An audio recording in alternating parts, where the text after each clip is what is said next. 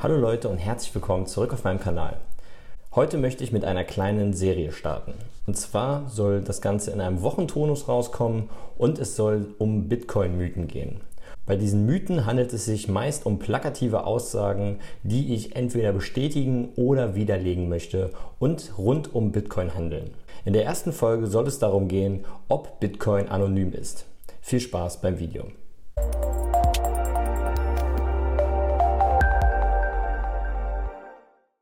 Um diese Aussage verifizieren zu können, müssen wir uns erstmal die Definition von Anonymität anschauen.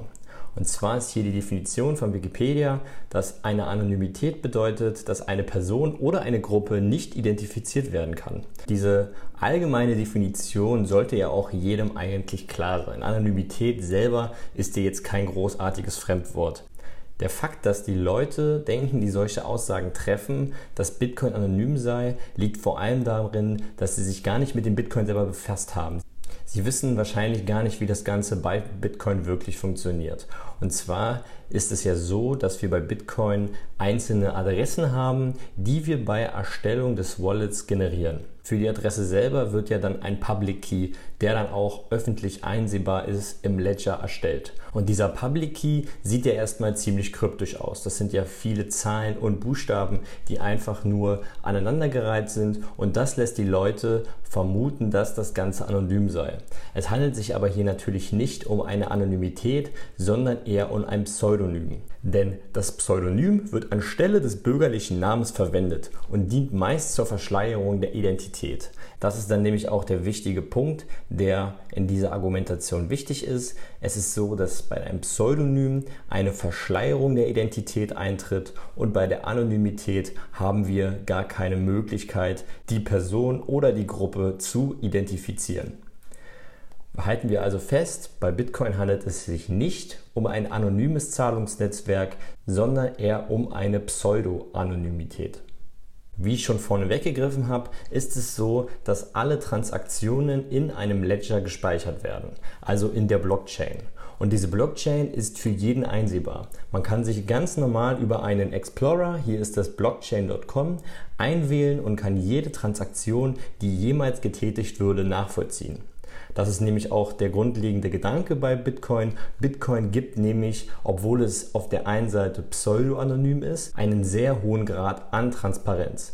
Wenn ich mir jetzt zum Beispiel die neuesten Blöcke anschaue, die gerade gefunden wurden, kann ich hier einfach reinklicken, diesen zufälligen Block mir auswählen und kann sehen, welche Transaktionen von welchem Wallet getätigt wurden. Wenn ich jetzt zum Beispiel auf ein zufälliges Wallet klicke, dann kann ich mir hier die Adresse anschauen, sehe, dass, dass diese Adresse schon zwei Transaktionen getätigt hat und ich kann mir anschauen, wann diese Transaktion vonstatten ging. Diese pseudo-anonyme Adresse erscheint natürlich jetzt auf der einen Seite erstmal ziemlich anonym. Aber auf der anderen Seite kann diese Identität mit etwas Aufwand herausgefunden werden.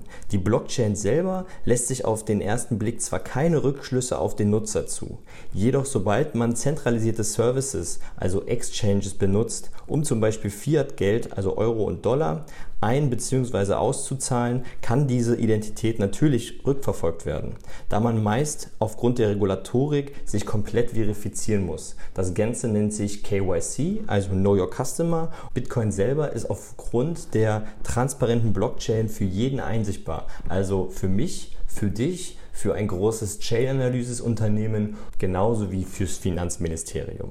Bitcoin selber ist also natürlich nicht anonym. Das Ganze wird auch ziemlich gut auf der bitcoin.org Seite beschrieben.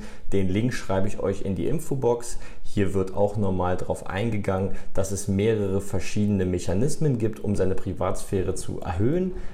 Auf die möchte ich jetzt aber nicht eingehen. Das Ganze geht dann sogar so weit, dass wir eine vollständige Auflistung der Kryptosalden auf der Blockchain vorliegen haben. Wir können also transparent schauen, wie viele einzelne Adressen welchen Amount an Bitcoin besitzen. Das Ganze kann man dann in einer Top 100 Richest Bitcoin Addresses zusammenfassen. Auch diese Info werde ich euch in die Infobox packen und ich hoffe, wenn euch jemand nochmal so eine plakative Aussage an den Kopf wirft, habt ihr ein paar Argumente, um dagegen zu halten. Ich hoffe, ich konnte da ein bisschen Licht ins Dunkel bringen und ich wünsche euch noch einen schönen Tag. Tschüss.